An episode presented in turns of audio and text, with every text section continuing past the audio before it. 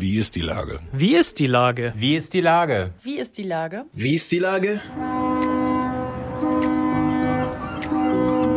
Der fast tägliche Podcast mit Lars Meyer. Wie ist die Lage? Unser fast täglicher Podcast als Kooperation mit der Mopo und der Gute-Leute-Fabrik spürt tagesaktuellen Fragen nach.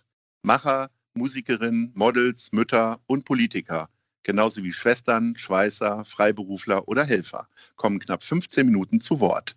Die Auswahl ist rein subjektiv, aber immer spannend und überraschend. Mein Name ist Lars Meyer und ich rufe fast täglich gute Leute an. Unser Partner, der das diese Woche möglich macht, ist das Mercado in Altona. Vielen Dank. Heute befrage ich die Krimi-Autorin Simone Buchholz. Ahoi, Simone. Hallo Lars, guten Tag. Liebe Simone, es sind aufregende Zeiten für dich. Du bist in den Endzügen deines neuen Romans, wie du alle Twitter-Follower teilhaben lässt, hast einen wunderbaren Abend mit Franz Dobler auf dem Haberfront Festival gestaltet und darfst dort auch noch mit Tobias Schlegel auf der Bühne stehen am Dienstag. Aber der Reihe nach, wann kommt dein neuer Roman? Kommt, wenn, wenn, jetzt alles gut geht, ähm, im Frühjahr. Also ich bin jetzt gerade so an der, an der nächsten Fassung. Das Lektorat, ein toller Lektor hat einmal gelesen, dann gehe ich üblicherweise immer noch mal ran, bevor er dann ran darf. Ähm, das ist so einfach unser Prozedere und ähm, ja, wenn alles gut geht und äh, die Schulen geöffnet bleiben, dann ähm, bin ich Mitte, Ende November damit durch. Und dann falle ich in Ohnmacht bis der Roman dann im Frühjahr erscheint, glaube ich. Ist ähm, zumindest auf Twitter äh, Wut und Motzen ein Antrieb, um dann noch besser schreiben zu können? Weil du pöbelst ja schon immer mal rum, wenn es auch um Schreiben geht und bist entnervt und so weiter und so fort. Ist das so ein bisschen ein guter Kanal für dich, um mal ein bisschen Luft zu holen? Also ich pöbel ja eigentlich nur rum, wenn es um Neoliberalismus und ähm, Patriarchat geht. Gar nicht, wenn es um Schreiben geht. Da bin ich ganz zart, Lars. Ähm, mhm. Ich möchte ja eher die anderen Sachen anzünden, die so unbeweglich sind. Und ähm, ach, das hat gar nichts mit meinem Schreibprozess zu tun, ehrlich gesagt. Ich ähm, so. habe nur manchmal das Gefühl, dass gewisse Leute einfach mal ein bisschen die Räume freigeben sollten und nicht mehr zu jedem Scheiß ihre ähm, Siehst du, jetzt hast du schon wieder Scheiß gesagt. Du bist ja Mutter eines Sohnes. Darf der dann Radio hören? Rausblaffen. Du, der, der ist Gangster-Rapper, der redet ganz anders. Ähm, ah ja, okay. Das heißt, er hat dich beeinflusst wahrscheinlich. Doch, wir geben uns da die Hand.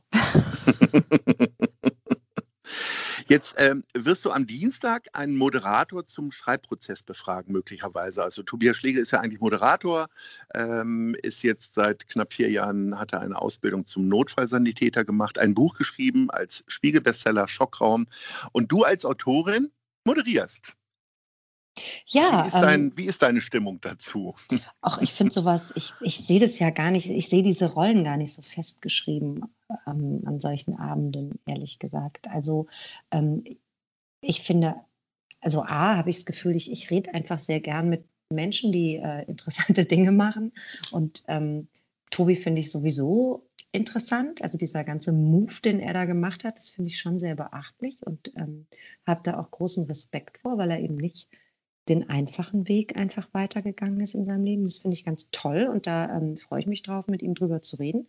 Und generell kann ich mir aber grundsätzlich das oder macht das auch manchmal, ähm, dass ich zum Beispiel, ja, dass ich mich so interdisziplinär wahnsinnig gern austausche. Und das müsst, das, das können so, es können Musikerinnen, Musiker oder Theaterleute äh, sein, ähm, mit denen ich über künstlerisches Schaffen rede und das Gefühl habe, wir können da so viel voneinander lernen. Also wenn man zum Beispiel, ähm, weiß nicht, wenn ein Musiker eine zweite Stimme einzieht in einen Song, dann ähm, kann ich genauso damit arbeiten, dass ich denke, okay, wie ziehe ich denn eine zweite Ebene in Romanen? Also sowas finde ich generell sehr interessant. Ich finde, das würde es aber auch gar nicht nur auf die Kunst oder die Kultur beschränken. Also ich finde es immer wahnsinnig toll, mit Menschen zu reden, die was machen, und mit Leidenschaft was tun. Und ob das jetzt ein Dachdecker ist oder ein Rettungssanitäter oder ein Popstar, das finde ich da dann total irrelevant. Und ich freue mich tatsächlich einfach, ähm, mit ihm da auf der Bühne zu sitzen und ihm vielleicht ein bisschen durch diesen Abend zu helfen, weil ich habe jetzt letzte Woche ähm, oder vorletzte Woche in der Elbphilharmonie selbst die Erfahrung gemacht, dass das gar nicht so leicht ist, Bühne in Pandemiezeiten. Und das ist nämlich gar kein so Wie war das denn für dich? Spaß ist. Du hast ja deine Ähm, Premiere auf der Bühne in Pandemiezeiten schon hinter dir mit Mundschutz und allem. Genau, und dann gleich Elbphilharmonie so. Das war vielleicht, Und dann gleich vielleicht auch war das gesungen. Vielleicht war das alles so ein bisschen hart. Also ich fühle mich jetzt stahlgebadet, was die Pandemiebühne angeht für die nächsten sechs bis zwölf Monate. Ähm, äh, ja, das ist, also ich, einerseits habe ich mich wahnsinnig gefreut, wieder auf einer Bühne zu sein vor Publikum. Ähm, und ich habe mich auch so gefreut, da mit Digger Barnes und Franz Dobler zu sein. Und dann passiert aber natürlich Folgendes.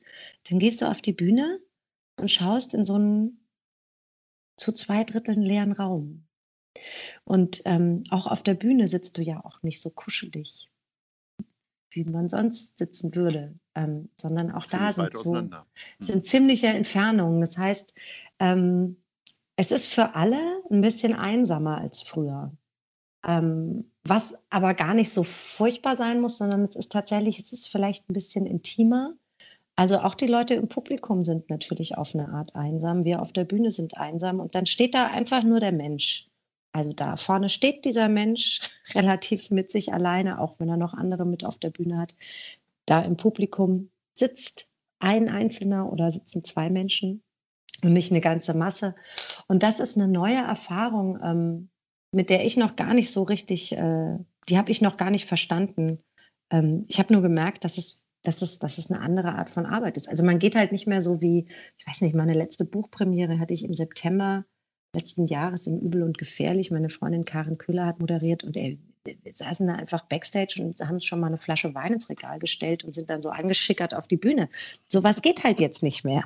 So, und, ähm, und ich habe das Gefühl, alles, was ich möchte, ist, dass Tobi am Dienstag einen schönen Abend hat und dass er sich nicht einsam fühlt auf der Bühne und dass auch die, die Leute im Publikum sich nicht einsam fühlen mit uns. So, ich möchte, dass, dass, dass, es, dass es schön wird. Und, ähm, dass alle Wir Freude sind gespannt. Ähm, jetzt fährt ja scheinbar der Kulturbetrieb wieder hoch. Ich sage natürlich bewusst scheinbar, weil mit wenigen Zuschauern und so weiter. Aber wir haben das Reeperbahn-Festival hinter uns. Äh, das Harbourfront läuft noch zwei Wochen und äh, vor allen Dingen das Filmfest ist gestartet. Äh, nimmst du an den anderen beiden Disziplinen auch teil? Also sprich, äh, warst du beim Reeperbahn-Festival oder äh, gehst du noch zum Filmfest? Wäre ich nicht äh, eine berufstätige Mutter, die fünf Monate Homeschooling in die Knochen hat, würde ich das sicher tun. Ich sonst sowas immer sehr, sehr geschätzt habe. Und ich habe heute früh zu meinem Mann gesagt, oh Gott, wenn das alles vorbei ist im November, wenn ich mein Buch los bin, möchte ich so gern als allererstes ins Theater. Ich möchte jetzt Schauspielhaus und so. Im Moment habe ich leider einfach keine Zeit. Also ich habe äh, Mitte März angefangen, einen Roman zu schreiben, ähm, zu dem Zeitpunkt, als die Schulen zublieben. Und ähm, seitdem äh, tatsächlich hangel ich mich von einem Tag zum nächsten und versuche einfach nur den Burnout von der Schippe zu grätschen. Insofern kann ich mir nicht die Abende irgendwo um die Ohren schlagen. Es geht einfach nicht, ähm, so gern ich das würde. Aber das, ähm, das fällt jetzt hinten runter. Ich kann nur versuchen, mit eigenen Veranstaltungen die Kultur weiter am Beatmungsgerät zu halten und durch diese ganze grandiose Sch zu bringen. Ja, ja, ja, da war es was. Ich habe jetzt kein Schimpfwort gesagt, hast du Ja, gehört? das war super. Ja, ich glaube, das, aber ich glaube, das ist tatsächlich so das, was, ähm, was ich so als jetzt als Aufgabe begriffen habe ähm, nach meiner ersten Veranstaltung, dass wir alle zusammen mit dem Publikum, mit den Veranstaltern, die Künstlerinnen und Künstler, diese, dieses, dieses, dieses Kultur, diese lebendige Kultur, auf die, auf die Bühne gebrachte Kultur, wir müssen die da jetzt einfach durchtragen, am Leben halten. Und das sind auch ganz besonders tolle Abende, ähm, weil sie besonders sind und weil sie uns auch so ein bisschen zeigen, was wir vermissen. Und ähm, ich finde das alles, das hat für mich alles so einen Herzbruchcharakter, aber ähm, ich glaube, das Wichtige ist, dass man, ja, dass man die Kultur jetzt da durchschleift einfach und so ein bisschen, immer so ein bisschen Leben reinpustet. Ähm, wenn ich äh, diese Podcasts mache, dann rufen mich hinterher ganz häufig Leute an und sagen, ach, das wollte ich noch sagen und ach, das ist mir auch noch eingefallen, wie auch immer.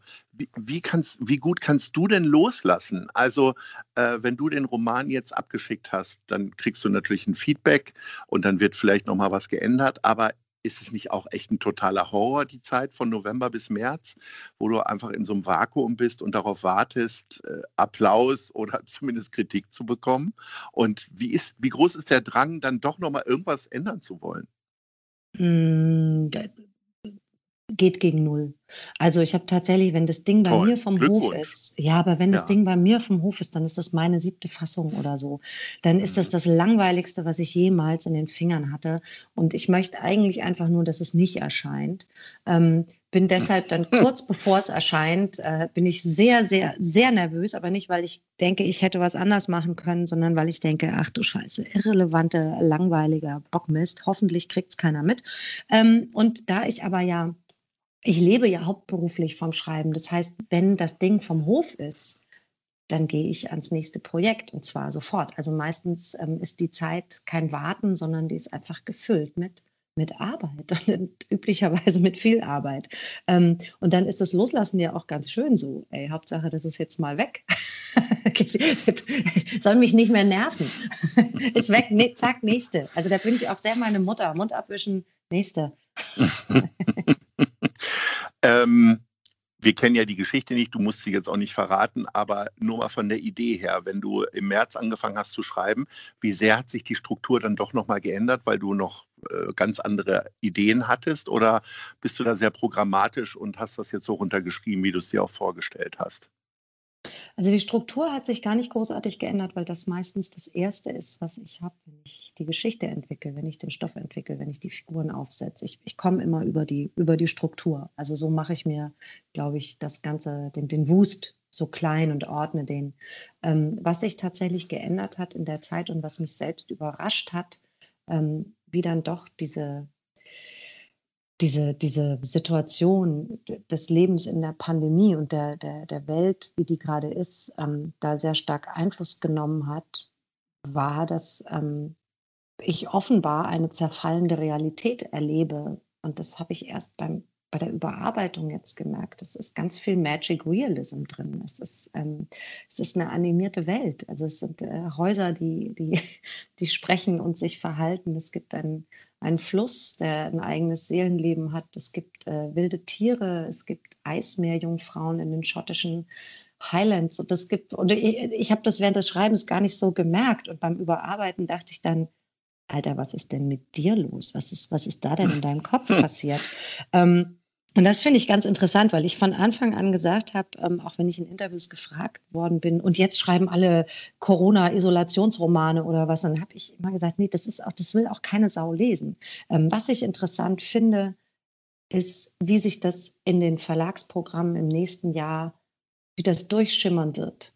Diese Situation, in der die Autorinnen und Autoren in diesem Jahr waren, die, die, ja, wie sie auf die Welt geblickt haben. Und ähm, also bei mir zerfallen offenbar die Re Realitäten und Dimensionen. Ähm, das ist mir jetzt klar geworden. Das fand ich hochinteressant, dass das auch so unbewusst passiert ist. Was auch nicht ganz der Realität entspricht, sind Namen wie Batman, Darth Vader, Popeye und so weiter oder Mickey Mouse. Äh, kommen wir mal zu deinem Stadtteil St. Pauli, wo es jetzt so mehrere Fälle gegeben hat, wo Leute sich in die äh, Anwesenheitslisten mit eben diesen Namen eingetragen haben, was dazu geführt hat, dass die Leute alle nicht erreichbar sind. Ist Schanze nicht Altona? naja, aber bestimmt gibt es auch in St. Pauli. Äh, Das ist nicht Mitte, soweit ich weiß. okay, jetzt hast du mich erwischt. Ähm, aber trotzdem, manchmal gehst du ja auch in die Schanze. Äh, man hat die schon mal in der Daniela Bar gesehen, beispielsweise. Das ist direkt neben der Katze. Was hast du denn dann für Gedanken dabei, wenn du das liest? Oder kriegst du das gerade gar nicht mit, weil du so im Schrei Schreibfluss bist? Genau, ich lese das tatsächlich nur. Also ich hatte, ähm, ich muss sagen, dass ich bin wirklich, ich bin, bin selten in der Schanze. Also wenn mal mit dir. Aha. Und die Daniela Bar fällt für mich da ein bisschen, die fällt für mich ein bisschen raus aus diesem ganzen ähm, Schulterblatt-Irrsinn. Ja, unbedingt. Ähm, total. Äh, und ich weiß, dass ich, ähm, also ich hatte das Gefühl, als jetzt diese News kam mit der Katze und dem Levu, das ich gar nicht kenne, nee, ähm, ich auch nicht. aber vor allem mit der Katze dachte ich so, Ah, meine Güte, Freunde, das war doch, das war doch ein Ausbruch mit Ansage. Also ich weiß, dass ich irgendwann im Mai, glaube ich, Ende Mai, als das 439 wieder aufmachen durfte, ähm, habe ich da so aus der Kneipe, da waren, glaube ich, zwei, drei Leute drin, äh, so, eine, so, eine, so, eine, so ins Internet gelesen, Stream, habe Dorothy Parker gelesen und dazu getrunken, um Geld fürs 439 einzusammeln. So, mhm. die Leute konnten mir so Drinks ausgeben und ich weiß, das war ein Samstagabend und ich bin da an der Katze vorbeigelaufen oder an diesem ganzen Schulterblatt an der Gemengelage und dachte so, wow, Ischgl, äh, ja. ist denn noch Pandemie? Ach ja, stimmt ja, die Schulen haben ja zu. Und da war ich echt auch richtig sauer und habe das dann auch ähm, Carla erzählt, der Besitzerin vom 439, die sagte, ja, kannst mal sehen, ne? Wir machen hier schön mit Desinfektionsaltar und alle mit Maske und so und da hinten brummt der Après-Ski.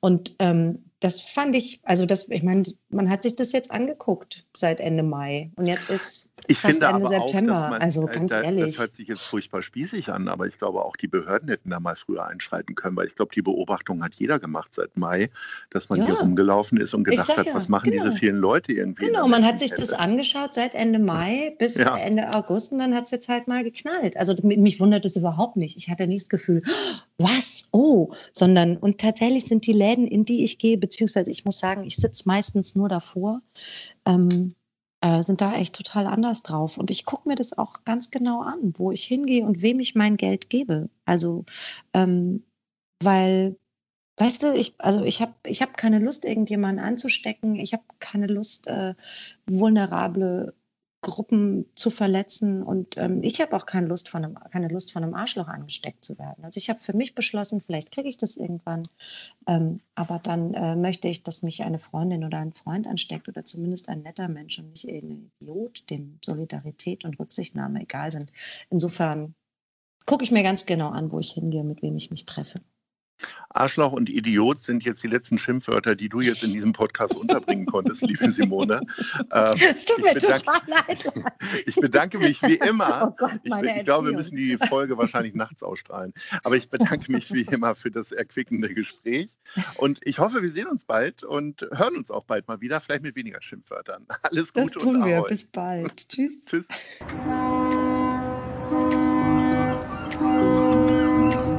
Dieser Podcast ist eine Produktion der Gute-Leute-Fabrik und der Hamburger Morgenpost.